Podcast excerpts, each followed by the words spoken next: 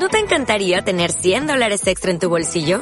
Haz que un experto bilingüe de TurboTax declare tus impuestos para el 31 de marzo y obtén 100 dólares de vuelta al instante. Porque no importa cuáles hayan sido tus logros del año pasado, TurboTax hace que cuenten.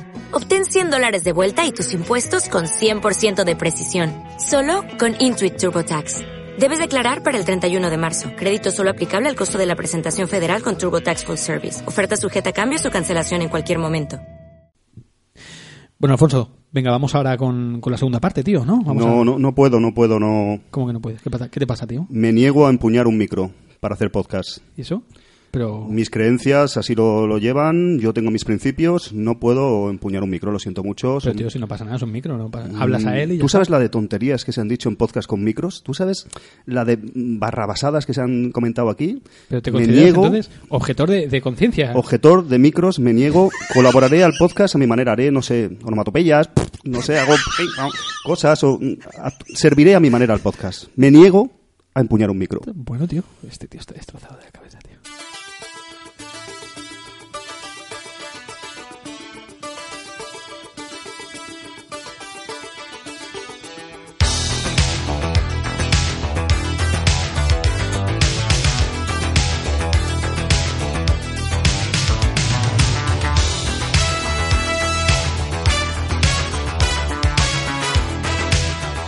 Pues nada amigos, eh, aquí estamos una semana más en este 2X03, en esta segunda parte y, y como no, está Alfonso Martínez delante mío vigilándome que todo lo haga bien. Alfonso, ¿cómo estás? Va todo bien, Sergio. De Va momento todo bien, ¿eh? lo llevamos bien. Este especial estrenos, entre comillas, tocando aquí películas que son de reciente cuño y vamos a continuar, ¿verdad? Con esta nueva película. Eh, una semana más, un programa esta segunda parte y como no, los invitados que ya tuvimos en la primera parte. José Luis, ¿cómo estás? Hola, muy buenas, estoy muy bien. ¿Estás bien? ¿Estás preparado para hablar de Preparado, este...? preparado para hablar de una película con muchos tiros en la cara. Sí, ¿y es tramposa? Ay, ay, por un perro que maté. Mataperros me llamaron. Uri, Uri, ¿cómo estás, amigo? Muy bien, muy bien, lleno de trampas. Tuampas, tuampas, como decía Tuampas, sí, Data, sí. ¿no? En, en los guris, ¿no? Uri, esto es un, sí que es contacto sangriento, ¿eh? También. Hay Esto, mucha vamos, aquí, sangre, ¿eh? hay, y hay japoneses, hay tiros, hay hostias, hay Vince Vaughn. Vamos, esto pinta película de, de Oscar.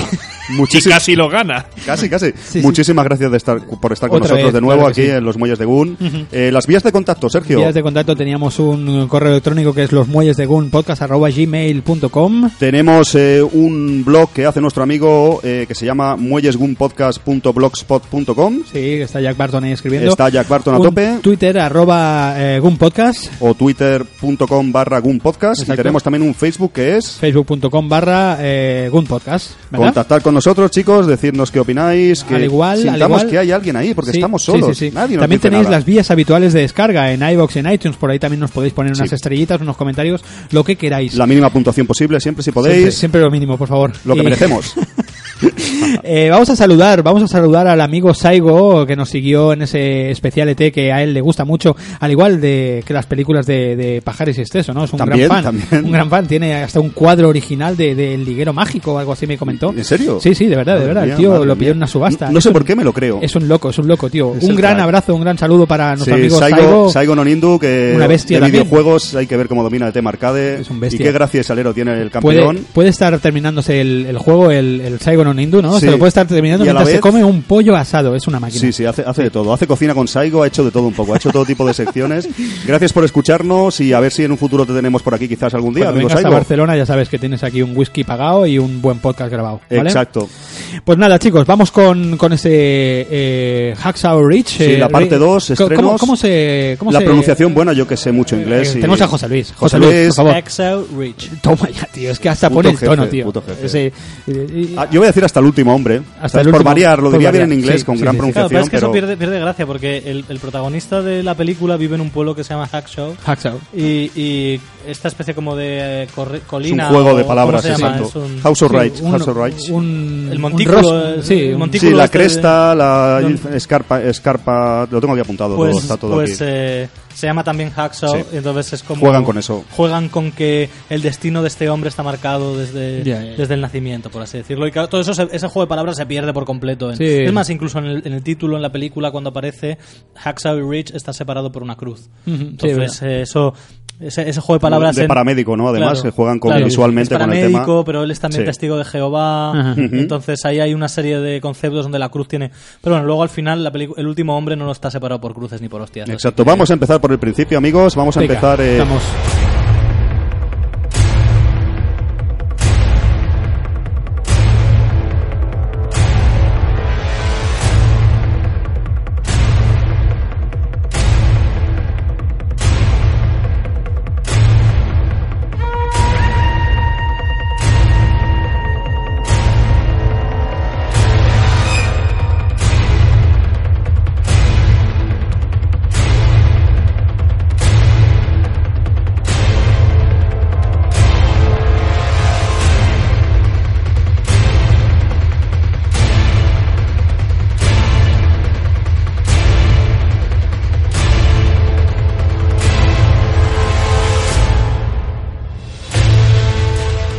Vamos a hablar un poco, si queréis, del contexto histórico de esta película. Como sabéis, es una película de corte biográfico, perdón, barra histórico. Sí. Eh, el contexto histórico en el que estamos, Sergio, es la batalla de Okinawa, De Okinawa en la, Segunda, Guerra, Mundial. ¿verdad? Que enfrentó, sí. como sabéis, a Japón contra las fuerzas aliadas.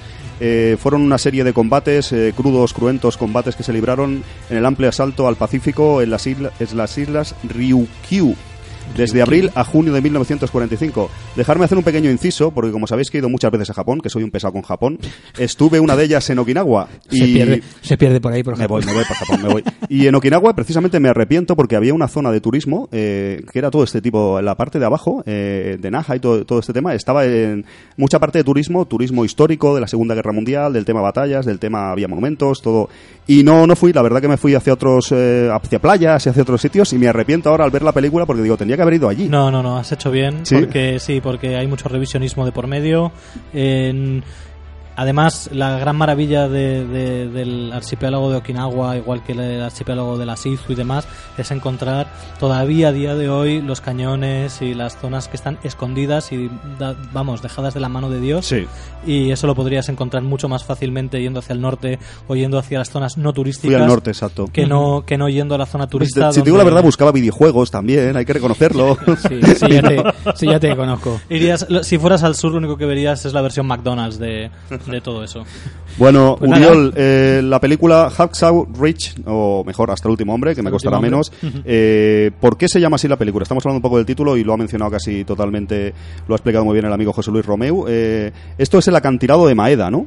Eh, todo lo que aquí la, la traducción literal totalmente, ¿no? Han hecho una traducción como hacen siempre, ¿no? Tal Más cual, o menos, sí. Ahí a un Google Translator y arreglando. Hecho- han hecho- Como hacen los profesionales. ¿Cómo nos gustan estos títulos cambiados así, eh? Que- que- Siempre son maravillosos. Qué o sea, creatividad, pues sobre qué- todo cuando piensan, a ver, ¿cómo llamo esta película? Pues va de, de un tío que recupera gente hasta el último hombre. Hostia, ya está, hasta el último hombre, ya está. O la traducción, ¿cuál sería? ¿La real? ¿Cresta Sierra o algo así? Eh, Algo- ¿Cómo podría ser? ¿O acantilado Bueno, Sierra? Hacksaw, porque Hacksaw- la gracia es que los nombres no se traducen, ¿no? Vale. O sea, es que decir, Acantilado este- Hacksaw. Sí, el acantilado Hacksaw y, y es eso, porque es- él viene de, de un pueblo que se llama Hacksaw. El juego que has comentado. Hacksaw creo que exacto. literalmente es estaca, ¿no? O algo así. Hacksaw en teoría es... Lo, eh, lo digo por el luchador de, de Pressing Catch, ¿os acordáis? sí, Jimmy, Stacca. Dugan. Sí, Era Hacksaw Hacksaw. Dugan. Qué, qué- qué referentes, crack. Hombre, tío, es el jefe. Sí, pero no era una estaca lo que llevaba, le llamaban estaca porque rima más. sí. Pero era un palo realmente. Era un palaco, ¿no? Era una Sergio, madera no. de 4 por...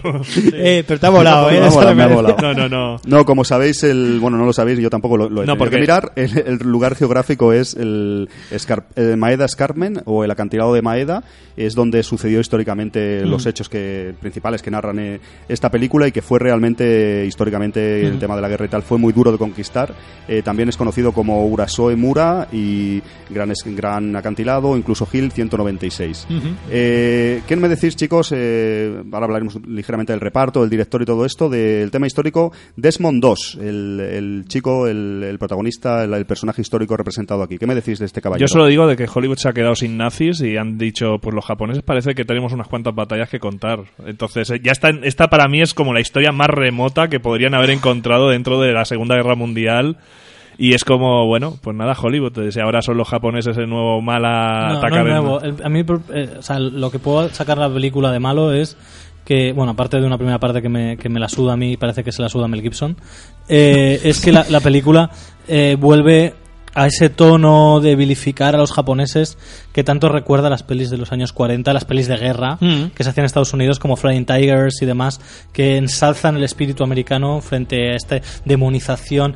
Ojo, que no estoy justificando a los japoneses, ¿eh? que realmente eran unos hijos de la gran puta, o sea, que, no, que, que lo, lo cortés no quita lo valiente. Solo que es verdad que la película se queda mucho en, eh, a la hora de vilificar a los, a los japoneses en, en estampas y en estereotipos y no profundiza realmente realmente pues el espíritu japonés y todo lo malo que tenían los japoneses que eran básicamente un fascismo Eh, hay que recordar que Japón pasa del, de, la, de, lo, fe- de lo feudal a la democracia moderna en cero coma como aquel que dice Mm. y, y eso em- desemboca en que eh, dentro de los eh, de los eh, paradigmas políticos del momento eh, desemboca en, en fascismo, en un fascismo a la japonesa, pero que tiene más que ver con un fascismo europeo que no con una democracia liberal o aunque tenía una democracia parlamentaria básica, pero era una especie de fascismo. Muy interesante, chicos, pero no me habéis dicho nada de Desmond 2. Es que- yo os es que- preguntaba es que- sobre es él. que a mí Desmond Habéis 2 sudado de mí, pero... Es que, es que Desmond 2, eso que es un programa Yo, de yo es que prefiero el ordenador. 3. Yo es que prefiero Desmond 2.0 y 2.5. Como os- veo que os interesa tanto, os voy a explicar que es un objetor de conciencia destinado al destacamento médico 307 de la Infantería, eh, 77 División de Infantería, me lo sé de memoria todo Sí, sí, esto, sí. que lo pone aquí en este papel que tengo aquí. Dice, y acabó recibiendo la medalla de honor por sus actos heroicos en diferentes batallas, como se muestra en la película. ¿No os interesan estos grandes héroes de verdad? Desmond 2, este, Sí, un sí, héroe hombre, de verdad, hombre. no los Vengadores, no Capitán América. Realmente, Pero un si héroe Capitán América es un héroe de verdad. Un se- héroe de carne y hueso, Pero amigos. El tío se empezó a interesar por, por la enfermería porque quería mojar el churro, tío. Amigo, amigo. tío dijo yo. Esto no lo cuentan, amigo. Esto no lo cuentan. Vamos a hablar un poco, chicos, si os parece bien, de Mel Gibson, que es muy importante en esta película. Venga, ¿Qué podéis va. decirme de.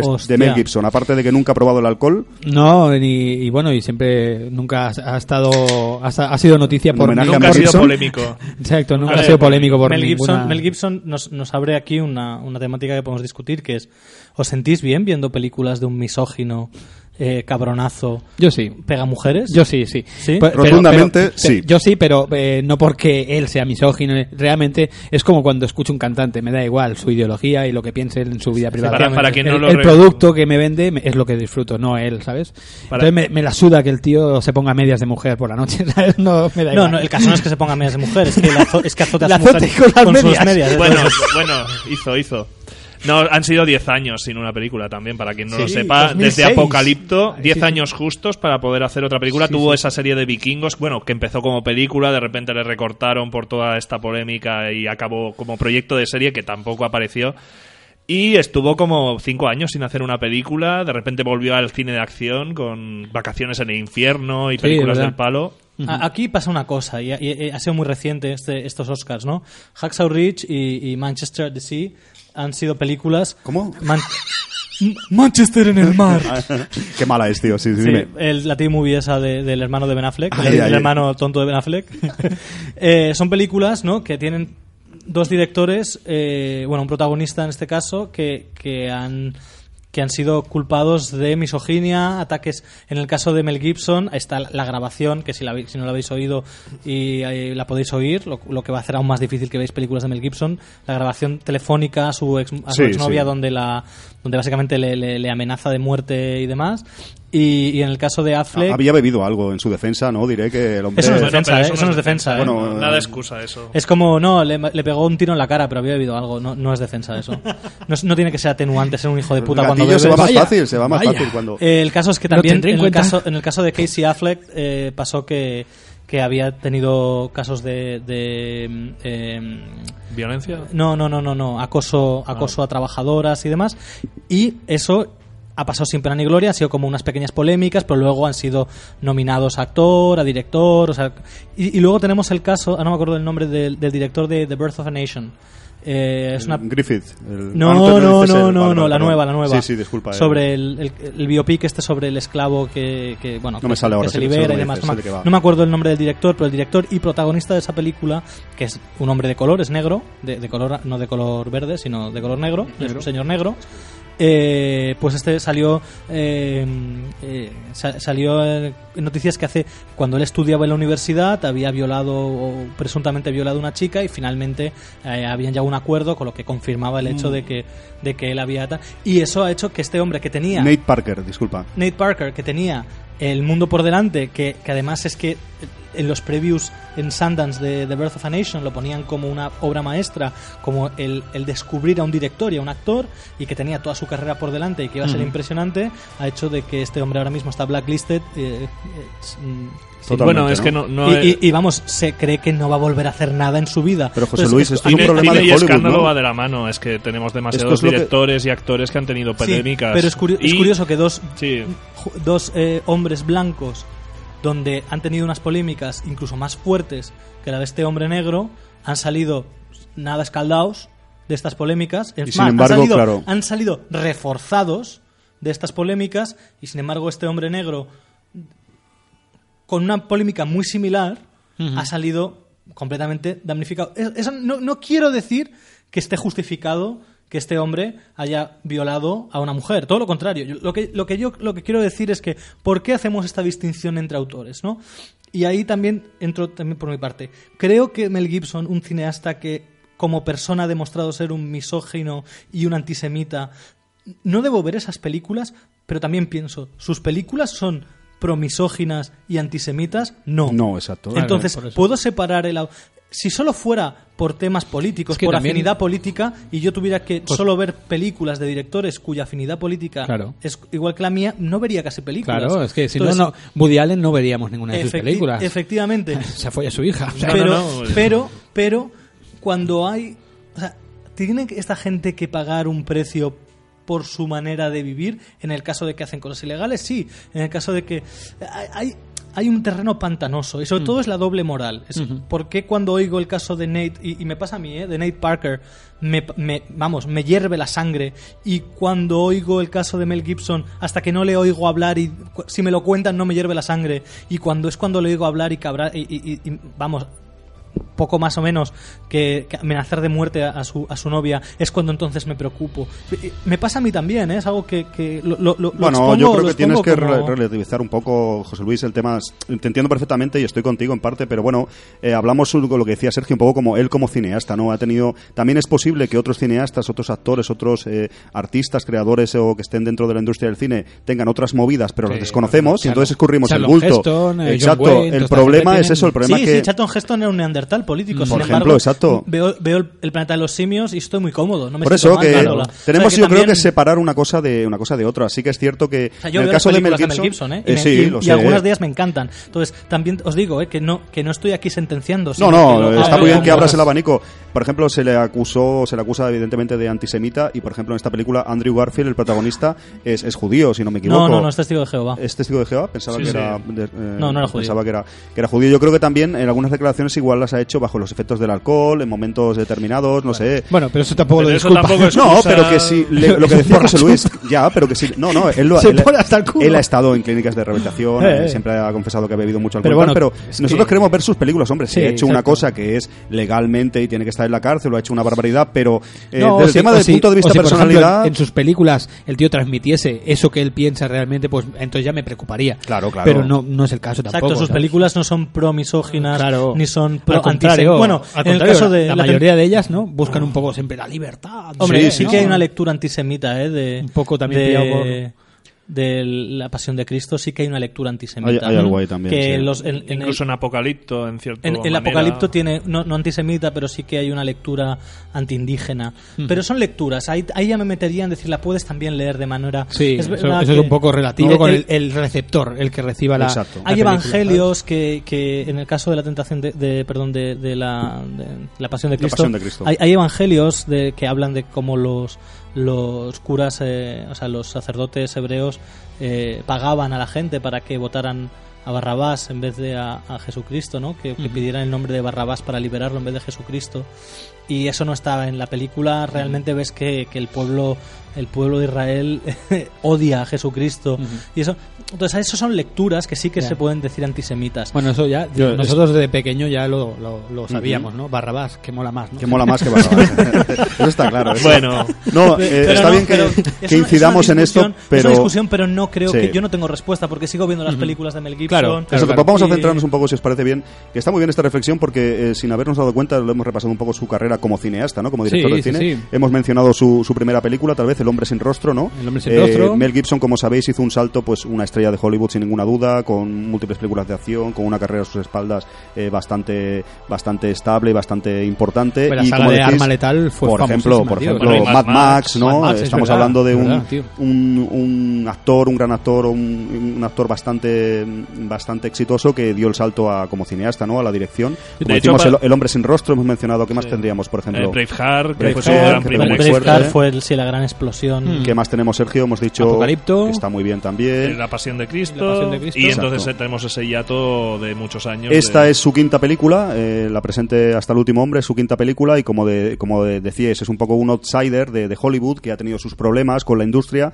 y que esta película un poco, le, luego lo comentaremos si eso más, eh, más largo y tendido, ha, sido un poco reconciliarse con Hollywood, ¿no? Ha sido nominado a, Hombre, a cuando los haces una- Oscar, mejor película, mejor director. Es y un tío que también le mola un poco meterse, ¿no? En, en chanchullos. Le va la marcha, parece, va- ¿eh? ¿no? Eh, la pasión de Cristo. Voy a hacer esto, a ver qué, ¿sabes? Hombre, se, una mete en película- temas que sabe que, que puede mover mucha... Sí, pero en este caso yo creo que juega bastante sobre seguro porque quieras que no es una película sobre un patriota, sobre una guerra.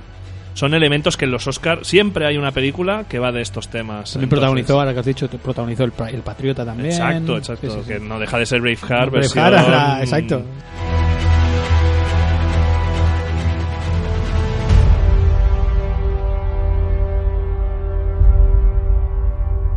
¿Qué, qué me decís un poquito del reparto, chico- chicos? Del reparto, ¿qué me, qué me comentáis? Pues Andrew Garfield, que algunos lo recordaréis por ser Spider-Man. Spider-Man, ¿no? Spider-Man, dos. eh, el- el- la segunda itineración de Spider-Man en los cines. Ujú. Bueno, moderna, porque, porque ha habido... ¿Lo odiáis a Garfield? Porque parece que hay como un sentimiento de haterismo No. hacia este actor. Yo- a, No. mí, a mí como me parecía que, es un, que era un, un Spider-Man un poco pesado. Eh, Pero sé- fue también el planteamiento del personaje, era un Spider-Man muy depresivo, muy... O sea, no reconoces a esa figura de ese personaje de los cómics y de las anteriores Hmm. películas o anteriores encarnaciones que es como una... Bueno, tu amigo y vecino, o sea, es Sí, como... sí, sí. Es alguien en el que puedes es confiar, que te anima... la peli Lo que pasa es que en, esta película el papel que hace roza un poco a veces lo, lo tonto, ¿no? También el tío. Sí, no, no, es un No, paleto de pueblo. paleto, Sí, ¿no? sí, Yo sí. creo que- yo creo Pero que me está- gusta, él lo hace muy bien, ¿eh? Sí, no, no, Está genial, genial. para mí. Este A mí, a mí, yo he de decir que me parece demasiado cartoon a momentos. Sí, ¿verdad? Me parece Sí. Cuando demasiado está con la chica- exagerado Es cierto, y ¿eh? estereotipado. Sí. No, me parece. Pero en general, gran me papel, parece ¿eh? que Nominado al Oscar, ¿eh? Las primeras 40 minutos de. de- Yo tampoco lo veo para eso, ¿eh? yo- no, ni mucho menos. Yo creo que los primeros 40 minutos de la peli se la sudan al director y a casi todo el mundo. Sí, pues ya podemos decir Yo que, creo que a no, mí- ¿eh? que la película está Ahora dividida. entraremos en esto. de- Sí, sí. Si queréis, acabamos con el reparto. No, un segundo. Solo decir Sí. que de Andrew Garfield el año pasado, igual que me ha pasado con Amy Adams, que vi otra película que me destacó, Andrew Garfield me sorprendió muchísimo en Silencio de Scorsese. Es una película fantástica, también con Japón de contexto y que habla de un hecho histórico real y muy, de una manera crítica y bastante Hostia. concisa. Y Es una peli que a mí me a- sorprendió un montón y que, que, vamos, yo creo que es un actor que le dais muchos palos, pero yo solo lo he visto personalmente en Sp- Spider-Man, la primera, y en esta película, eh, Hasta el último hombre. Y me parece un actor bastante, que es verdad que a lo mejor sí que se puede encasillar en hacer un poco, pues, el, el como habéis dicho, en el buen sentido, el cara tonto, el paleto, el chico así como No, simpático. pero es el, es el No, no, yo creo pero que es es él. Papel, ¿eh? creo que habría que papel, verlo, o quizás yo, tenéis razón, no lo he visto en otro tipo de, de papeles, pero la verdad que es un actor que yo lo veo bastante, bastante decente, A bastante ver, meritorio. Yo me he familiarizado un poco más con él, con lo que hizo en la BBC, porque claro, este es un chico americano, pero que ha crecido en Estados Unidos, en Inglaterra, perdona, y por lo tanto ha hecho bastantes papeles en la BBC cuando tiene que haber un americano jovencito y claro, como él es, tiene acento americano, puesto que es nacido en Estados Unidos y es de familia americana, pues tiene acento estadounidense. Y, y sí que le ves que, por ejemplo, hizo una colaboración en Doctor Who y, y ves que el tío realmente tiene tablas y, y- está y ha corrido. Quiero decir que no es que no es un, un- o sea, que no es malo, no es mal actor para nada, ¿eh? en, en absoluto. Solo que creo que su papel en Hacksaw Ridge, especialmente en esa primera media hora o 40 minutos de Sí, película, más- sí. me parece más simplón. Estoy con, con Uri, estoy con Uriol, en que creo que quizás hubiera merecido más una nominación al Oscar por Silence que no por Quizás, sí, quizás. Luego tenemos No, a ¿quién Hugo, tenemos? Hugo Weaving, por ejemplo. Es verdad. Hugo Hugo Weaving Weaving es, es un caso muy especial porque A mí me encanta, eh, sí, tío. pero en esta película encanta, es como tío. que le intentan es como hostia Hugo te vamos a destrozar pero la cara la ropa para que nadie piense que eres el agente Yo Smith no, no, no lo reconocía, eres- no lo reconocía. Tío. Sabía quién era, pero eso que no me salía el nombre. ¿Cómo es? ¿Sabes en, en quién pensaba? Os vais a reír, el Sam, el Sam Neill, me Sam parece. Es digo, que no sé, digo, es alguien. tiene cierto ¿no? Tiene esa rotura, ¿eh? ¿no? Pero yo lo veo eso, ¿no? Como que Gibson ha sido como, hostia, te quiero a ti, Hugo, pero no quiero que estén viendo a a- al Señor de los Anillos ni Matrix, con lo que te vamos a romper la cara. O te Vendetta, vamos- ¿no? V de Vendetta Exacto, también, te ¿no? vamos a destrozar, vamos a Que no hacer... se le ve la cara. vamos- Lo que pasa es que, también te digo una cosa, la gente sale y dice, hostia, el de Matrix y el de... O sea, quiero decir que... Pues yo no, a mí me... Yo, es que yo- me- yo no. pensaba que estaba viendo a Richard Brake, no sé si conocéis a Richard Brake, Sí, de- sí, sí, que sí, sale sí. en 31 de Rob Zombie, su último trabajo, y es que lo estaba viendo y durante un buen rato de la película pensaba, dudas, "Hostia, ¿quién es? Es Digo, Richard es Brake". alguien- lo- lo está haciendo bien, pero ¿quién el- es? El primer plano que sale él, que rompe la botella en la tumba y se hace corte. Hostia, lo ves, tío, y dices, si está demacrado, ¿no? Está y buenísimo. Y después los pa- el papel que hace, ¿no? De Sí, él, hace muy como gran- de muy duro, gran ¿no? Cuando, ¿eh? cuando Roba- viene, cuando viene su hermano, que es militar ya y tal. Quiero saber, ¿no? que le dice lo del tiro, ¿no? Dice que Sí. te disparen por, por, por- de cara, no sé qué. ¿sabes? El tío Sí, no, un es- poco redneck, ¿no? Un poco Sí, sí, sí. garrulillo, ¿no? Pero De- es eso, que es de Gran papel, ¿eh? coges a este Sí, sí. tío que tiene un porte tan británico y tal, y le estás rompiendo, ¿no? El personaje, el personaje que tenemos en la cabeza, ¿no? De Hugo, de, de Hugo, Hugo Weaving. Weaving, ajá. Y, y realmente luego la gente sale del cine y dice, joder, pues el, ¿cómo se llamaba el personaje suyo de Lord of the Rings? No me acuerdo. Eh, Hugo- sí, hacía de elfo. Sale Galadriel y es la otra. Pa- ¿no? Palandel o Jindingwell, bueno, dicen, hostia, Todo suena igual. Oye, Nos chi- vale, nos vale. Sí, es, es un poco Glatu, ¿verdad? oye, Michael, oye, Michael Jackson. Eh, Salía del cine y todo el mundo decía, oye, Chigwell está muy bien, ¿eh? Chigwell. Y yo digo, que, oh, jódete, Mel Gibson, te lo has currado para que nadie piense que es Chigwell y sigue siendo Chigwell. ¿Quién más tenemos en, ¿Quién más tenemos en el reparto, chicos? Tenemos a. Sam Worthington. Sam, Sam Worthington. Sam-. Sam Worthington, ¿no? Hacía tiempo que tiene un no nombre, lo veía en tiene una un nombre que amortigua, es un nombre amortiguante, es, no sé, es una cosa. no, eh, Sam Worthington en las últimas películas había tenido un poco de, bueno, había entrado en una dinámica ¿Cómo un se poco. pronuncia? Es Worthington, ¿no? Worthington, Sí, Worthington. Worthington, no, soy yo que lo amortigua, Sam entonces soy, soy Él, yo él lo convierte en otro actor. Es que él, exacto. Sí, cuando- Es que pronunciáis tan bien que uno ya se lanza a la piscina, ya, uno improvisa. Sam. Worthington. Bueno, sí. Willy Chigwell lo pronuncia muy bien, ¿eh? Ay, qué puta ¿Dó- risa, ¿Dónde lo hemos podido ver a este actor, por ejemplo? Pues- Sam, Sam Worthington Era azul es- antes y se convertido ya, ya no es azul. Este era- exacto, este era de Avatar, ¿no? Era de Sí, Avatar. sí, En Furia de Titanes o Ira de Titanes. una Se de metió se metió en pelis dos, de acción bastantes. exacto. También en Terminator, Genesis. Terminator. Salvation, Salvation. Ah, Salvation, Salvation estaba, ¿os acordáis? Sí, Salvation sí, estaba, sí. es verdad. Sí, sí, es un actor que tuvo así un repunte en algunas películas y parecía que iba, que iba a pegar más fuerte y luego, como decía Uriol, tuvo algunos Es que, descalabros, es que pilló varias, varios ñardos juntos. Y, ¿Cómo cuál? ¿Cuál? No. La Furia de Titanes. por ejemplo, y Terminator le dieron mu- muchos palos. También, Salvation, a mí no me disgustó también, tanto, yo igual me esperaba A algo ti te muy malo. más la siguiente, Bah, ¿no? La Genesis. sudo. Ya hablaremos de esa película. A mí Hablaremos, si. Salvation me la suda, Genesis me la suda. Todo te la suda. Genesis que me la suda Es mucho. que a mí me la suda hasta la Terminator 3 me la suda. O sea, a mí Terminator es una biología, ya está. Una biología, sí, sí, Una sí. persona que sabe, una persona que sabe. Claro, sí. Es ¿Qué más? tramposa, pero ¿Qué sabe. más tenemos? Tenemos a Teresa Palmer. Teresa Palmer, Esta no la- no la tengo chica muy guapa que no la Ah, he la- visto en ninguna otra película, creo. Teresa Palmer, mira, no de hablábamos de, que, de, que, de que Mel Gibson no hace cine misógino, pero, pero quizá el, el personaje de Teresa Palmer es bastante misógino. Es la mujer que espera, la Es mujer, un- flo- es un la mujer icono florero. chungo, la- sí, sí. O sea, que realmente No, sí porque que- se basa simplemente en los hechos históricos. eh, Es que la no. mujer antes era así. Exactamente. Vivía en la cocina, hombre. No, no, no, no. No estamos en 1945. Pero no creo que la película sea, de nuevo, activamente misógina. Solamente, bueno, es- ¿En, qué películas la, la hemos visto, Uriol, esta chica tan, tan guapa? Es actriz y modelo, eh, es australiana, ¿verdad? Si no recuerdo mal. eh, que por cierto, casi toda la película est- estuvo rodada en Australia. Ahora Mira qué bien, que es la, tierra madre de Mel Gibson. Eh, exactamente, exactamente. De que no se fueron a Japón allí a rodar. La verdad que son los efectos especiales hacen maravillas, chicos, como sabéis. Eh, pues ya te digo, no es una actriz. de- a mí me ha gustado bastante el papel que hace, a pesar Yo de es que decís, eh, encuentro de que está en esa primera parte de la película que, que está coincido con Ahora hablamos de que las partes, por, exacto, por sí. eso digo que no en esta película no creo que destaque su papel mm, ¿Qué me dices de Vin- Vincent Vaughn? de dicho. Vaughn me hace reír siempre que le veo, entonces ¿Sí? es un problema, pero creo, creo que aquí hace, hace de un sargento de hierro que da un toque distinto a lo que estamos acostumbrados A a, ver, casi Es siempre duro, es duro pero, pero justo, pero igualmente protagoniza. Uy, No, no, perdona, perdona. Casi siempre Ah. ha hecho comedias, ¿verdad? Este actor. ha hecho mucha comedia y aparte eso que quiero decir, de que protagoniza alguna escena en la cual intentan darle un toque más de acción y Vince Vaughn no, no me funciona como actor de acción. Pero Sí, claro, es que no tiene el físico. O sea, es que realmente es, Vince Vaughn Es muy alto, es pero- genial. O sea, es genial. Todos sus papeles genial, menos él. Su A mí- físico. o sea, a él no cuela. A mí, no me cuela. cuesta, a mí me cuesta ver a, a Vince en un, en un papel ¿Sí? serio. Es que estás viendo a Vince Vaughn, no eh, estás viendo al personaje. No sé, no sé ni cómo se llama el personaje, es Vince Vaughn. Sí, sí, es sí. como el, el Yo digo, venga, va, suelta alguna. Es como Chilliwell, ¿no? Solo que aquí. Aquí ni se han, ni se han, de- ni se han Sí, esforzado sí. por hacer ver que no era Vince Vaughn. Es Vince Vaughn haciendo de Vince Vaughn. Este es Vince tío- sueltísimo. Está tan suelto que yo estaba viendo cosas de cuando está haciendo los nicknames, ¿no? los apodos de los personajes. Y yo digo, esto, esto está improvisado. Y luego, cuando eso tiene sentido a lo largo de la película y son plantings, cuando hace plantings de cosas que van a pasar en el tercer acto, en el segundo acto, digo, ah, no, qué guay. O sea, parecía que era Vince Vaughn improvisando, Improvisando. y Y no, no, no. y esto claro. era, esto era- estaba planteando una solución que iba a venir después. Hostia, qué bien hecho.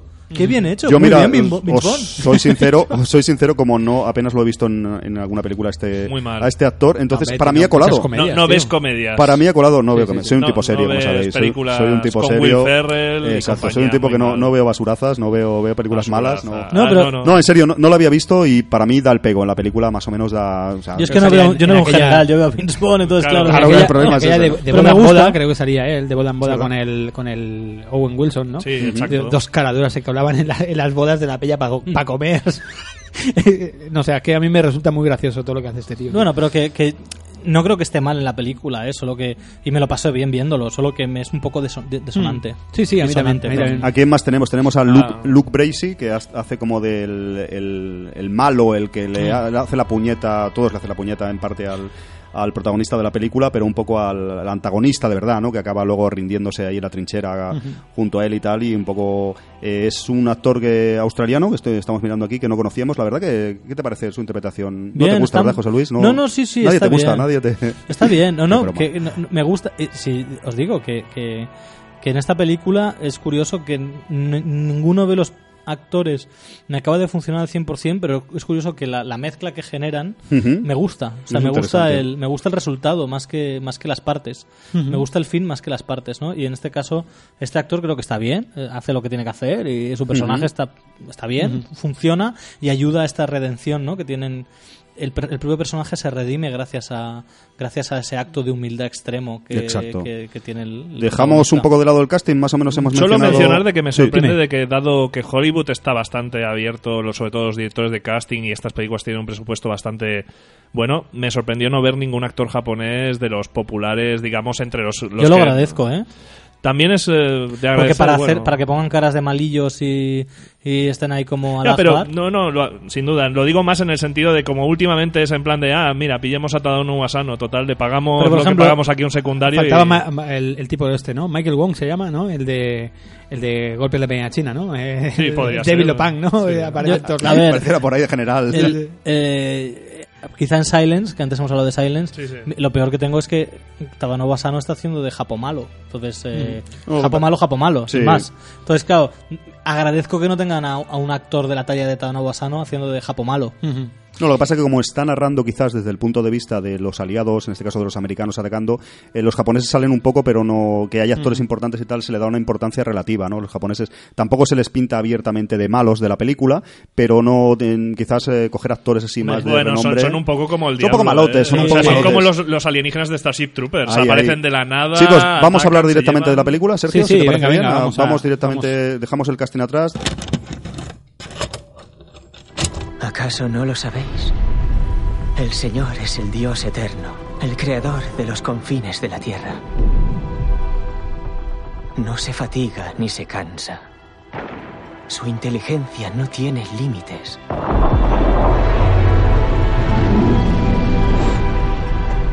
Da fuerzas al cansado y al débil le aumenta su vigor. Hasta los jóvenes pueden cansarse y fatigarse. Hasta los más fuertes llegan a caer. Pero los que confían en el Señor tendrán siempre fuerzas renovadas. Podrán volar como las águilas. Podrán correr sin cansarse. Caminarán sin fatigarse. ¡Desmond! ¡Aguanta! ¡Aguanta, Desmond! ¡Vamos a sacarte de aquí!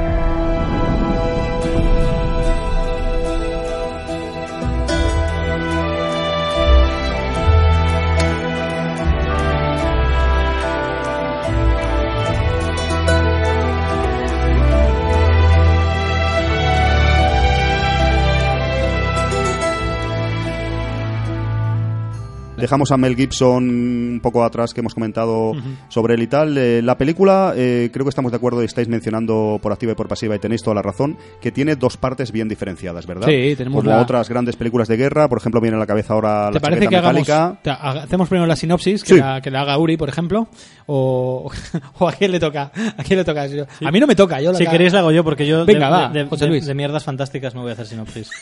Eh, bueno, la película va sobre un objetor de conciencia, eh, un testigo de Jehová que decide en, la, en plena Segunda Guerra Mundial unirse al, al ejército de Estados Unidos, pero como objetor de conciencia. Diréis, pues eso es un, no, no sé, no puede ser, ¿no? Eso Voluntario. es un voluntario para ir a una guerra, pero en cuyo caso nunca jamás va a disparar una bala. Entonces, Es como yo con el micro, pero yo tengo el micro en mute, por eso estoy Lo hablando. llevas en mute, sí, estás Entonces, hablando... entonces, eh, este personaje, finalmente, tras muchas dificultades, puesto que, que es, eh, es un oxímoron poder eh, estar en, en el, en, el, en el ejército y no disparar, tras muchas dificultades consigue eh, ingresar en el ejército y llegar a, a luchar en bueno luchar. Él, él es él es paramédico él es eh, eh, nurse como se, eh, Sí, enfermero, enfermero, enfermero. de guerra.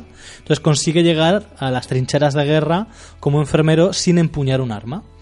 Y descubren eh, que a este tío Sí, que le- Ningún tipo de arma, ¿verdad, José Luis? ningún tipo de arma. Ni cuchillo, Él ni él nada, no, no empuña- solamente... él no exacto. empuña nada que pueda eh, ejer- Herir a- herir y ejercer Perdón, daño. sí que llega a bueno llega un momento llega un momento en que sí hay un giro en la pe- que necesita eh, utilizar una, un arma para poder sobrevivir.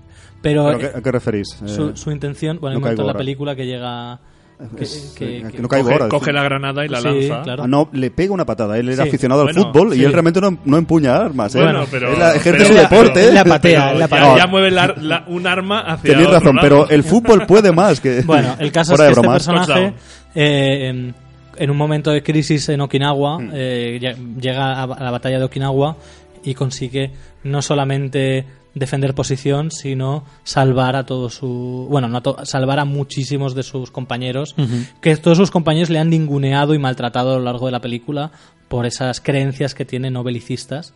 Y es que él cree, él- él en la película él cree que Japón es el enemigo y con el que y hay que luchar contra Japón, solo que no cree que se deba ej- ej- ejercer, él no, él no cree en ejercer violencia activa para luchar contra, contra el enemigo, sino que, le- que él cree en, en la violencia pasiva o en, o en la defensa como, la, ma- como su mejor arma de ataque. Exacto, Sergio, tuvisteis ya, que yo no estaba presente en los muelles de Gun, tuvisteis Brave Heart, ya la hiciste, ¿te- sí, ¿recuerdas? sí. Y precisamente como hemos comentado un poco antes, ¿no? Eh, parece un poco como que Mel Gibson siempre de alguna manera vuelve a hacer un poco la misma película, ¿no? Brave Heart se parece, estos personajes quizás idealistas que luchan contra un sistema, es un poco que hemos visto algo parecido en Apocalipto, gente con unas convicciones muy fuertes que las lleva hasta extremos, ¿no? Eh, es un poco lo que no- nos Bueno. encontramos aquí con, con el, pa- el papel que, que protagoniza y tal, que es Desmond Doss y, y que es un personaje que podríamos extrapolar a, a a, a Apocalipto, Con- quizás con- incluso no con las visto otras- diferencias de Sí, que, ¿no? de que, eh, Pero la base es la misma, ¿no? De- Sí, lo que pasa es que os fijáis que está hablando de, de- he hecho la sinopsis de la película hablando de esto, ¿no? Sobre un personaje que va a la guerra y tal. Pero no va a la guerra hasta el minuto 50, ¿eh? De la peli. Sí, sí, es O verdad. sea que cuidado, ¿eh? Que, Ah, sí, que sí, la sí. peli no es redonda. Es que en sí estamos en, eh, en el viaje del héroe, o sea, un- una persona que crece y tal y se convierte en un héroe para... eh, quiero decir, no es solo común del cine de Mel Gibson, es común de- del cine global y de la narrativa actual. Es algo que se- sigue impuesto muy en, Sí, sí. en, el- en la mente colectiva. Lo Podríamos- que quiero decir es de que esta peli de guerra, esa primera hora, no se diferencia mucho de otras pelis de guerra que han habido, y no solo de guerra, sino en otros contextos. Sí, la podemos paralizar con Star Wars, ¿no? Como Exacto. ese tío El camino que del vive en guerrero, un pueblo, sí, el, Sí, el- sí. el viaje del A héroe. mí, Paleto, a mí- ¿no? El- Exacto. A mí me gustaría, me gustaría, después de conocer un poco más en profundidad con el programa que hicimos de Bra- Braveheart y tal, eh, la deformidad que hizo, que hizo eh, Mel Gibson, ¿no? Y bueno, y Randall Wallace creo que lo escribía, eh, de la, de la historia real, ¿no? De, de William Wallace, ¿no? Me gustaría, si vosotros habéis visto, no sé si lo, habe- lo habéis leído o, o conocéis más de la historia de, de Desmond, cuánto hay de verdad en, en lo que vemos, ¿no? Sí, no sé si... eh, mira, precisamente esto lo comentabais en el podcast y siempre lo- se ha dicho, ¿no? Que en el caso de, de la, la película que le llevó al éxito de verdad en Braveheart a Mel Gibson, se ve que, como sabéis, casi nada estaba documentado, es muy muy difícil históricamente pues cercionar. Hubo mucho, sabéis que en los guiones cinematográficos se meten muchos ingredientes para que sea para el público sea atractivo, hay mucha cosa que es. En este caso he estado indagando un poco lo que hay de hechos históricos contrastados, Sergio, eh, y parece que todo es bastante fiel. Es bastante curioso porque sabéis que muchas cosas pueden sonar a fantasmadas, pueden sonar a... Y es bastante fiel, ¿eh? Eh, por lo que he visto, ¿eh? Te digo que es bastante fiel a la propaganda de guerra. También es verdad, también Entonces es verdad. también, yo no sé hasta qué punto hay ficción y realidad en la propia propaganda de guerra. No, además es una película que se empeña en que creas en esto porque bien al final de todo nos pone esas entrevistas con esos personajes reales. Sí, sí, no, y empieza se ha llevado- diciendo inspirado en, en- en true events. Sí. Y entonces- Claro, pero, pero siempre estará esta herramienta que yo siempre le digo a la gente, basado, inspirado, o sea, no es una, Dentro de lo que es una cabe, dramatización de, de, de Hacedme un caso, hecho. se ve que es bastante, bastante fiable, dentro pero de lo que cabe. es ¿eh? propaganda de guerra, con lo que eso ya también se dramatiza de por sí. Así ¿A que, qué Sí, te es refieres? A que lo que se están basando es el filtro que, que nos llega. claro, ¿no? el Ya, filtro claro. que nos llega No, de pero propaganda. se ve que es verdad que fue- rescató a ese número de hombres No, y y todo nadie eso, lo niega, pero al- lo, no. Hizo, lo hizo con esa De banda hecho- sonora y esos momentos. No, no. que No, no, no. eh, lo que quiero decir es que hay que Son- entender. son malos, hay- hay ¿eh? que- no, pero hay que entender de que cuando se. basado en. no es la realidad, es algo totalmente artificial, por muy, muy. a- a- a- perdón, me sale acurado. mu- Por mucho que respete esa primera fuente histórica. Es, es la percepción de Mel Gibson de la, de, de la Eso historia lo, que quiere lo contar. entendemos, lo, sobre- lo sobreentendemos como espectadores y como... Sí, pero yo creo que no tiene Pero creo valor, que- ¿eh? que, que- sea parecido o no a la realidad. No, a tanto eh, me da. Bueno, pero es Esto- una pregunta que me ha hecho cuando- Sergio y yo se la Hombre, contesto. A mí, a mí, pues, sin, si, no sé, a mí si yo veo una película que pone eh, basada en hechos reales, me gusta que, coño, pues que yo no conozco la historia, pues a menos que no me engañen, ¿no? O sea que, yo que sé, en Braveheart hay miles de aberraciones, de hecho hay un montón de podcasts que tratan lo, lo desinformada que está la película. que no pasa nada, si la película que es. funciona, funciona, no Exacto, pasa nada. Pero para mí, Pero bueno, quería saberlo. No, es ya, mucho como más película, redonda, es mucho sí. más redonda que Hacksaw Ridge. Sí. Pese a que a lo mejor es Es más- es menos fiel, ¿no? Es menos Claro. fiel no estoy de acuerdo, ¿eh? me gusta mucho más eh, hasta el último hombre. Que- no. sí, eh, en serio. me- de hecho, de las pelis que he visto de, de Mel Gibson es la mejor para mí esta última. Sí. He visto Sí, solo a mí, tres. A mí ¿eh? Apocalipto me gustó mucho. Apocalipto me ha Sí, gustado mucho, pero me gusta más Joder, esta. a mí, ¿eh? es que a mí todas las películas de Mel Gibson me flipan. ¿Cuál más- es la mejor para ti? Difícil elegir, Es ¿no? jodido, ¿eh? Pero como habláis como director, ¿no? Sí, sí, como Claro. director, claro, como a mí cineasta. quizá, quizá Braveheart creo que es la más redonda y la que más me gusta ver quizás es Apocalipto. Yo quizás me quedo con Braveheart, tío. Igual hace muchos años que la Braveheart, visteis, yo la he visto Apocalipto recientemente. me mola mucho también, pero- No sé, yo, eh, quizás yo me esperaba más. Es una película que he tardado muchísimo en ver, muy galardonada, fue con la que pegó realmente el bombazo como cineasta y yo la verdad quizás me, me esperaba más. A mí esta, hasta el último hombre, de las que he visto, de las tres que he visto, es la que más me ha gustado.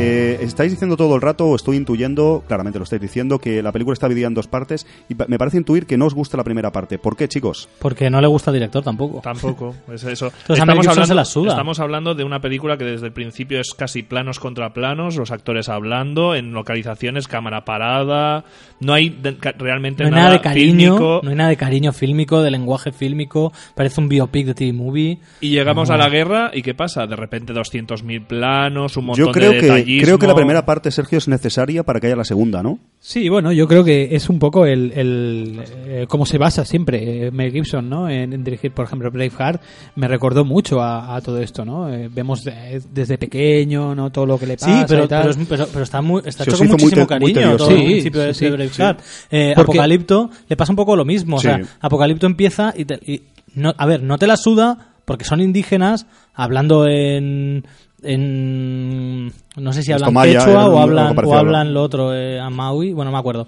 No, no estoy seguro pero que están hablando una lengua muerta y, y hostia es como es súper interesante todo lo que hay alrededor, pero en sí son unos tíos de acampada diciendo, oye, ¿por qué no te follas a tu mujer? eh? No sé Sí, qué. Es presentan como- Y me la suda lo, de lo que están hablando. Lo que pasa es que a partir de que viene la invasión de los de, de- de los otros es Los cuando mayas, ¿no? de los mayas es cuando eh, eso explota y me interesa pero ocurre mucho antes que Sí, en Hacksaw Ridge y tienes el hecho de eso de que están hablando maya con lo que bueno, quechua o amau, ah, no me acuerdo el nombre sí. de la Yo hasta el último hombre igual he sido yo, pero a mí no se me ha hecho pesado esta primera parte. Me gusta, es un, sé que es Aparte, un poco naif, a ver, a ver, es un poco simplona, A mí pero pesado no se creo me que hace. quiere, A mí ¿a que pesado no? no se me creo hace. que A mí- quiere y tiene un- una fotografía muy buena. Eh, No sé, en general me a ha mí se me hace gustado. un pelín baboso en según qué momento. Es que el hecho de que este tío sea es testigo de Jehová no está nada explotado. O sea, es porque la madre. Uy, perdonad. Nada. Es porque la madre va a. a Bueno, estas- de hecho no entiendes qué religión es él porque nunca se dice directamente Al qué final está sí, haciendo. bueno, Al final, luego- pero quiero decir, todo este inicio tú lo ves ir a una iglesia, ves qué tal, pero esa gran convicción religiosa Pero es que, él tiene no hermano- entra.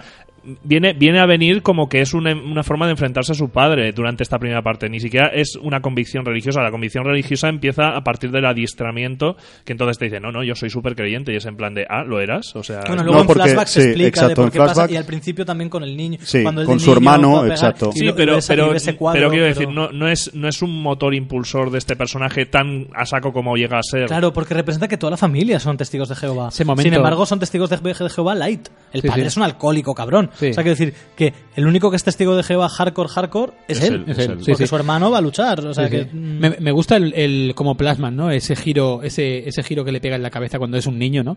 Que le pega el ladrillazo en la cabeza Ca- y está a Caín punto Abel, de matar. Abel. Sí, sí, exacto. él es el Caín. Sí, sí, sí. Al principio, relación. Sergio, Le- le creemos que es por eso. eh, Y sobre se todo. queda mirando aquello, Sí. eh, no matarás, ¿no? El, Eh, te- el- el tema de sus convicciones parecen más basados en eso. Luego descubrimos también que es lo del padre, en otro flashback, como mencionaba José Luis. Mm. Y sí que el personaje, yo ya te digo, esta primera parte, pero sí que No, lo. hay, cosas, hay cosas que seguro que interesantes, a él ¿no? le flipan, ¿no? A- Sí. A, a Gibson le flipan, ¿no? Esto del Caín y Abel, ¿no? Que realmente él es el malo, de la, o sea, es el niño cabrón. Y luego no. Eh, él es el buenazo. Entonces, es que este rollo de que la, redención, que Después esos es- son temas que le flipan porque, joder, redención. ¿Tú crees que Mel Gibson se mete un poco a él Mel mismo en, Gibson, su- yo creo- en sus personajes? Sí, ¿verdad? yo creo que Mel Gibson hace esa reflexión de que él mismo ha sido un Caín, pero que se puede redimir Exacto. y qué tal, pero luego va y la caga otra vez. Bueno, y que, ¿Sabes no, qué? Sí que- no te, extra- no te extraña se que haga un paralelismo de él y la crianza de sus hijos y demás. O sea, Sí que- sí que yo seguramente creo- hay un paralelismo en ese punto de él ese mismo es padre- el borracho, pero a la vez también Exacto. es el. O sea, está guay. Lo que pasa es que está hecho.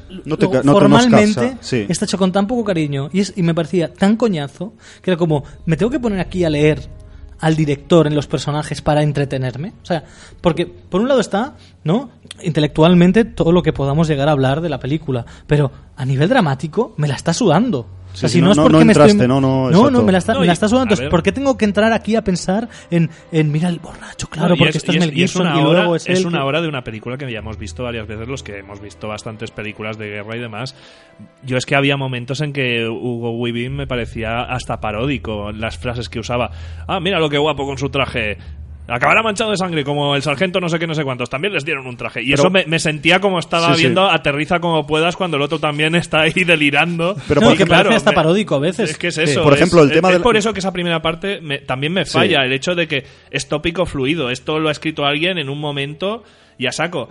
Y realmente noto, pues lo que hemos dicho, de que Mel Gibson no quiso meterle mucho más. Dijo, bueno, pues tenemos la típica peli, tiramos para adelante, que a mí Sí, lo que me que es interesa son esas, que- esas cuatro semanas que tengo para rodar guerra. ¿Consideráis que el, que el tema de la instrucción no tampoco es, es un poco interesante? chaqueta metálica. Es la chaqueta metálica. pero- está- es la chaqueta metálica Incluso yo no, o sea, no- Sí.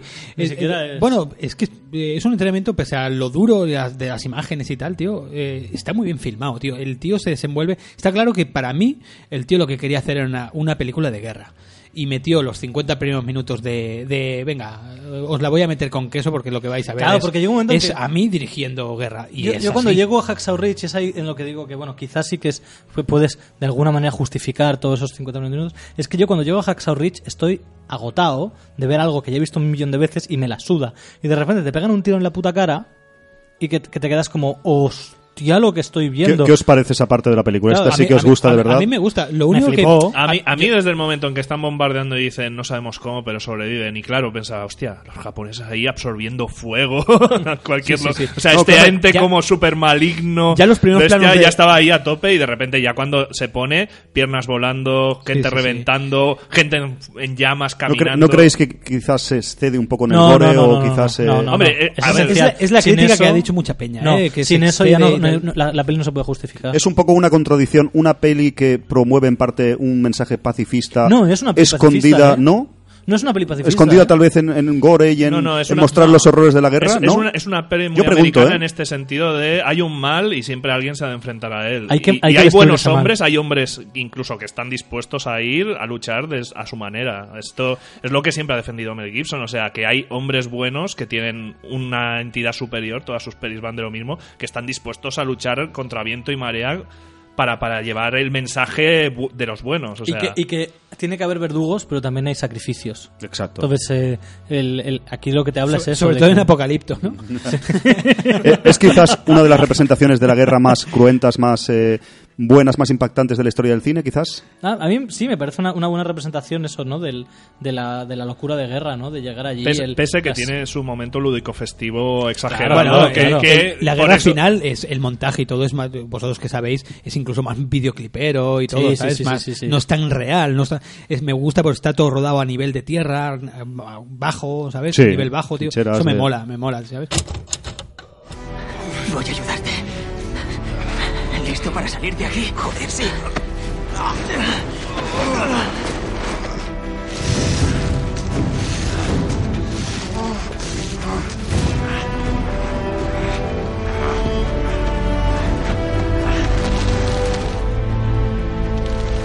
Por favor, señor. Ayúdame a salvar a uno más. Ayúdame a salvar a uno más.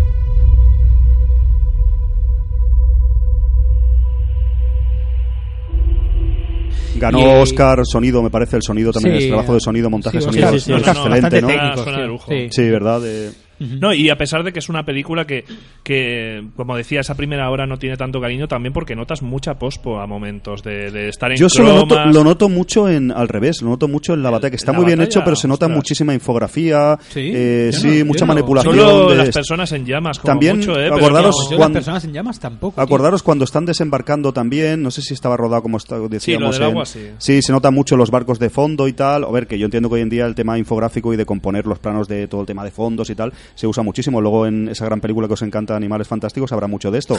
Pero Animales fantásticos parece en un garaje, tío. Sabéis que, sabéis que en esta película canta un poco esto de, por ejemplo, en esto sí que, por ejemplo, Bra- Braveheart tiene más sentido de todo real, también es el año 1995 y la Y todo era no real, claro. Y todo era real, ¿no? pero, pero- sí que es verdad que eso me canta un poquito, a, A mí ver, me, me ha gustado. Es verdad que cuando ves el nuevo mundo eh, de Malik y ves las galeras la- lo- lo- ahí en el mar, y yo una vez le dije a mi mujer, ¿sabes cómo hacen para que parezcan de verdad? Y dice, ¿cómo? Digo, son de verdad. Entonces, es verdad que eso ya se ha perdido. Eso ya pasó. Pasó. No, no vas a ver una película donde veas, pues eso, eh, ocho o nueve barcos de estos de, de Sí, pero a veces se de exceden, se exceden con esto, ¿no? A veces no- se exceden un poco. No, hasta el último hombre Yo yo, creo que está bien entiendo- comedido, ¿no? Está bien. Yo, yo entiendo que eso ha pasado, que, que el, el momento de poder construir eh, decorados enormes Exacto. y tal ha pasado y que no y que, y, y que ya no se puede hacer. Hombre, es una película, chicos, bastante barata dentro de lo que cabe. Costó solamente, creo, 40 millones de, de dólares. Claro, sí, Para sí, el tipo sí. de producción y tal es bastante económico. Ha, ha recaudado un montón. Hombre, es eh, la reconciliación de Mel Gibson, como decíais, tanto como, si como hacemos la taquilla como por crítica. si hacemos la comparación con Braveheart por ejemplo eh, yo no recuerdo bien bien quién estaba era Horner eh, o Horner era Creo el, que era, el sí. compositor Sí, sí era Horner Sí, sí. Es Horner, Eh, sí. aquí ese uno creo que es familia de, de Gregson Williams eh, es- no es Harry Gregson Williams creo que debe ser un hermano o algo así pues se apellida igual ¿cómo se llama el, el compositor? Eh, Peter eh, ¿cómo es? Eh, lo tenemos Eh, me sale, espérate, que, es que no sé que no está- compositor de, de esta. sí. sí, de, de la película es, eh, No debe está ser un familiar de, sí, de no Gregson está Williams No, no está trabajando con su con su habitualmente siempre trabajaba con Horner, ¿no? Si no, No, recuerdo pero mal. Horner falleció. claro Exacto, claro, claro. Sí, sí, es, sí. eh, Entonces es difícil trabajar con él ahora. ahora es. Yo me asustaría, yo me asustaría. El último disco que fue una, una psicofonía. creo. Rupert- Rupert Gregson Exacto, Williams. Rupert, sí, mismo hemos Sí, sí, sí, sí. Y, y bueno. No sé si yo- tiene alguna relación con lo que comentaba Sergio, te lo miro. Continúa. Sí, lo podemos mirar luego. Sí. Pero bueno, que me refiero que ya en la misma composición, que no ha pillado a un, a un Hans Zimmer ni a un tipo de estos, ¿sabes? Por suerte. Mira, precisamente qué casualidad que trabajó este compositor en La leyenda de Tarzán, que es del director de Animales David Fantásticos. eh, Ayer. Eh, Exactamente, curiosamente. De, Eh, yo ya te digo, no, eh, hasta el último No, no, hombre no es el director. De... es el... De Tarzán, eh, la nueva sí, última, sí, sí. Es sí. David Ayer, ¿no? Eso, sí, el de Animales Fantásticos. eh. Es David Yates, el de Animales David Fantásticos. Yates. Sí, perdón. sí, exacto. Ah, vale, es, es David Yates, el de, Sí, el sí, de la de la leyenda de Tarzán, que no es, la vi, eh, no lo vi. que- No, no sé, no sé nada de ella, la Es verdad. eh. mala. Mm, Vale, bien. Bien. Es mala. Se ha cortado mucho, se ha cortado. No, igualmente, también, eh, no es solo por decir, en esto de la banda sonora, también es que eh, Harry Gregson Williams y varios compositores son de la escuela de Hans Zimmer, o sea, Hans Sí, Zimmer claro. los tenía apadrinados a todos, con Ramin lo cual casi es como, claro. voy a contratar a Hans Zimmer, espera, no, no tengo dinero, pues ¿quién va detrás? Y es un poco una cadena de, Sí. de fiabilidad porque todos son de la misma escuela, son buenos compositores y te dan unos resultados buenos allá donde los Un cojas. poco lo que pasó con, con Piratas del Caribe, ¿no? Empezó Klaus Badel, ¿no? Creo que era. Y luego ya dijo, espérate, que la, que la trilogía ya está pillando mucho nombre. Po- déjame ponerme a mí, ¿no? Y se puso Hans Zimmer, ¿no? Ya, tío. Eh, chicos, ¿creéis que esto será un poco flor de un día, el tema de Mel Gibson que vuelva a dirigir películas, que No. cuente con el apoyo de... ¿Crees que ha, ha Bueno, encontrado ya- su Ya- ya- redención? ya tiene siguiente Los chinos ya están metiéndole para, para Suicide Club 2, eh, Suicide Squad. Squad 2, Ujú. Suicide Club 2 de Sion Son, ¿o Sí, qué? sí. ¿Creéis que, creéis, que. ¿Creéis que pillará una borrachera, la liará parda y Hollywood seguro, volverá a... seguro, pero eso es lo que espera Hollywood. No sé, es que la, la cabra tira el monte, ¿no? O sea, ¿Tenemos que- cineasta aquí o no, chicos? ¿Qué opináis? Hombre, yo... Joder, eh, eh, yo creo que está demostrado, ¿no? Mel Gibson es un cineasta como la copa un pino, es uno de los grandes autores del Hollywood moderno y la única discusión que hay que tener es ¿permitimos que haya grandes autores del Hollywood moderno que son auténticos neandertales o no? Bueno, Sí, eh, sin duda. Pero salió Los Mercenarios también. ¿Eso le, le suma puntos o le resta? para mí te suma. Bueno, salió- Le suma, le suma. Le suma, pero le baja a Machete 2. Hostia, verdad, machete 2, tío. Eh, ¿Qué os iba a decir? Em, se me ha ido de la, de la cabeza, se me ha ido de la Sí. cabeza. No, el tema de... Estamos un poco... Yo creo que estamos haciendo ya un repaso final de Sí. Hasta el último hombre. No sé si te- tenéis alguna cosa más que decir. Eh, Podemos ir a las conclusiones, si queréis. y- eh, ¿Quién empieza? Mira, ahora van a empezar los José invitados. Sí, José Luis. Bueno, para mí El último hombre es una película muy notable del, del pasado año. No diría que es una obra maestra, pero es una película muy notable. Es una película muy impactante que te deja, no te deja frío. Y, lo único que yo puedo decir es que para mi gusto, dentro de la carrera de Mel Gibson, no es la, la joya a destacar. Yo creo que Mel Gibson tiene una carrera mm, que tiene películas más notables que, que, que Hack- Hacksaw Ridge. Sin embargo, sí que es una vuelta al ruedo por parte de uno de los grandes. Entonces, eh, ya digo, mi, mi único, mi único dilema es un dilema moral, no cinematográfico. Uri. Bueno, eh, coincido en que es una película, quizá no, no diría destacable del año pasado, pero sí que es una película que en cine se disfruta, al menos esa segunda hora, esa segunda mitad, que está hecha con mucho cariño, y es feo decir que la guerra está hecha con cariño, pero así es Mel Gibson. Mel Gibson le interesa hacer rodar cabezas, y es lo que se le da mejor, y creo que hay que explotar estas cosas, hay que darle este tipo de trabajos. Como está esta polémica de qué hacemos con esta gente que son grandes artistas pero son malas personas. Pues eh, yo quiero decir que siempre y cuando... O sea, creo mucho en las segundas oportunidades, creo en, el- en que alguien se puede reformar y dar buenos mensajes en la vida y aprender de sus errores. Y siempre y cuando no la vuelva a liar, por mí, adelante. Mel Gibson se puede quedar muchos años porque creo que es un excelente director. Uh -huh. Yo, la verdad que yo me encontré con una película con una, una sorpresa, no me la esperaba, no me la esperaba así. Ya sabéis que yo tengo gran predicción por el cine de acción y esto, y aquí el cine de acción el tío se desenvuelve, bueno, yo no lo había visto nunca hacer escenas de acción así, ¿no? A este a este nivel, ¿no? Eh, efectos de, de stunts muy muy bien muy bien puestos, muy bien hechos, tío. Trabaja muy bien toda toda la que es la acción y como decía, ¿no? La los 50 primeros minutos se los puede ahorrar. De hecho, hasta él mismo, yo creo que es una demostración de decir, tengo ganas de hacer acción tío lo hace muy bien. Y yo he disfrutado con esta película, he disfrutado, ya te digo, también visualmente está muy bien, como todo muy seco, muy árido, ¿no?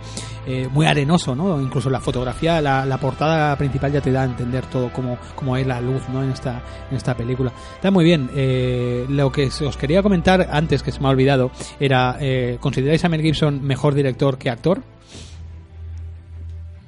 A ver, estamos, estamos hablando de, un- actor que ha, encarnado a personajes muy, muy simbólicos de, la historia del cine y que están en la memoria común, sobre todo de los que vivimos eso, los 80, 90.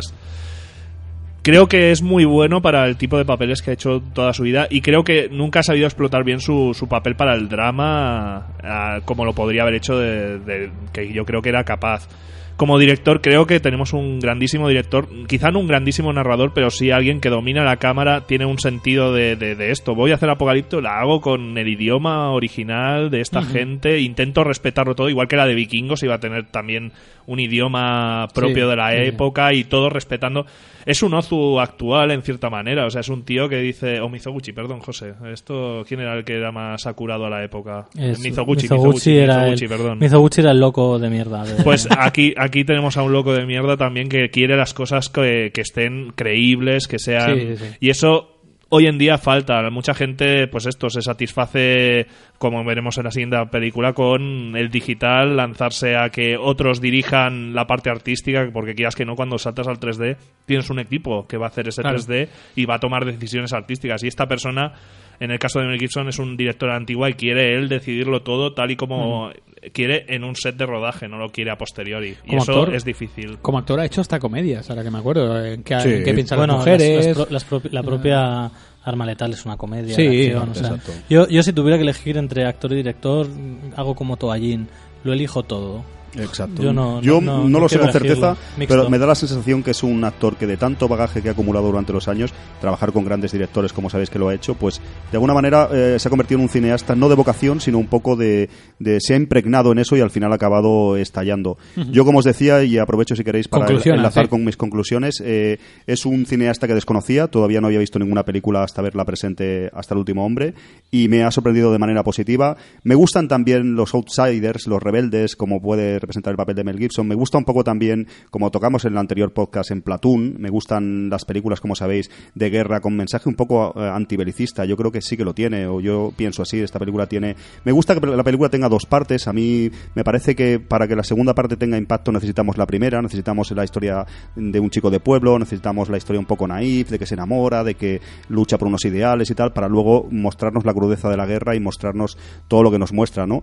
Eh, yo ya te digo, eh, es una, creo que es una película bastante interesante, una gran película. Creo que tenemos cineasta y creo que esperemos que veamos a Mel Gibson en, en diferentes películas. Por cierto, dejadme una cosita que se me olvidaba, a ver que me, igual fue una impresión mía, pero cuando acaba el filme, eh, cuando lo recogen a él en la, la- el último plano, así que es con croma y tal, que está como en la especie de camilla que lo están bajando, lo están izando, lo están bajando, mejor dicho. Eh, no os daba la sensación, la primera vez que vi yo la película, que parece que vaya al cielo, como que esté muriendo. ¿No da esa sensación que parece que sube la cámara o que sube? ¿Os acordáis lo que el plano que os digo? Sí. Hay un momento ahí que yo dudé, digo, a lo mejor es que yo desconocía la, la vida del personaje real, digo, igual murió y representan en este momento el director como que él está subiendo al cielo por su trabajo. ¿No sé, ¿Los dio esa sensación o es una cosa mía? Mm, No sé, No, yo no lo. No, A mí no me la dio. exacto, es yo lo como vi con que un plano así que se recrea, se ve como que sube, ¿no? Como que, no- vale, vale, pues entonces es una sí cosa que una, santi- una santificación del Eso, eso, personaje, eso ahí sí. voy. Pero, tanto, pero no pensé que se estaba muriendo. Yo y sí, tal, yo lo interpreté sino mal, que yo lo interpreté como que, bueno, eso, ¿no? La santificación Sí. de este personaje. Uf, Claro, es que todo está todo el bagaje de- religioso de Mel Gibson y con este personaje. y la... sí que Yo eso sí que lo, lo, lo vi. Lo que no vi, no creí que se estaba muriendo. Sí, sí, yo tuve esa impresión un momento, digo, mira, luego ya lo digo, ¿no? Evidentemente no queda claro que no muere, ¿no?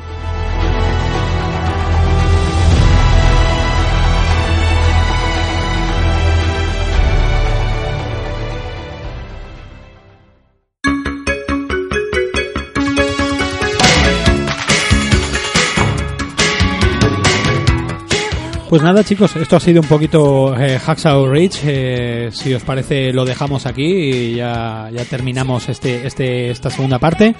Y con nada más, creo que no tenemos nada más que decir, poquita cosa más. Que Sí. Animar a la gente que la vea, que, que sale, ya te digo, sale, creo que salía hoy o mañana, no me acuerdo cuándo Exacto. salía. A ver si la compramos en Blu-ray, a ver qué extras tiene, qué trae, a ver si contiene y habla, tal, a ver nos qué- habla de la historia de Desmond de verdad. y Por todo ejemplo, esto. A ver, exacto. Sí, sí. Nada más, chicos, eh, lo dejamos aquí, ¿os parece bien? Vamos ahora a Muy hablar de esa película que tanto le gusta a José Luis, eh, Con tanto Animales, sangriento.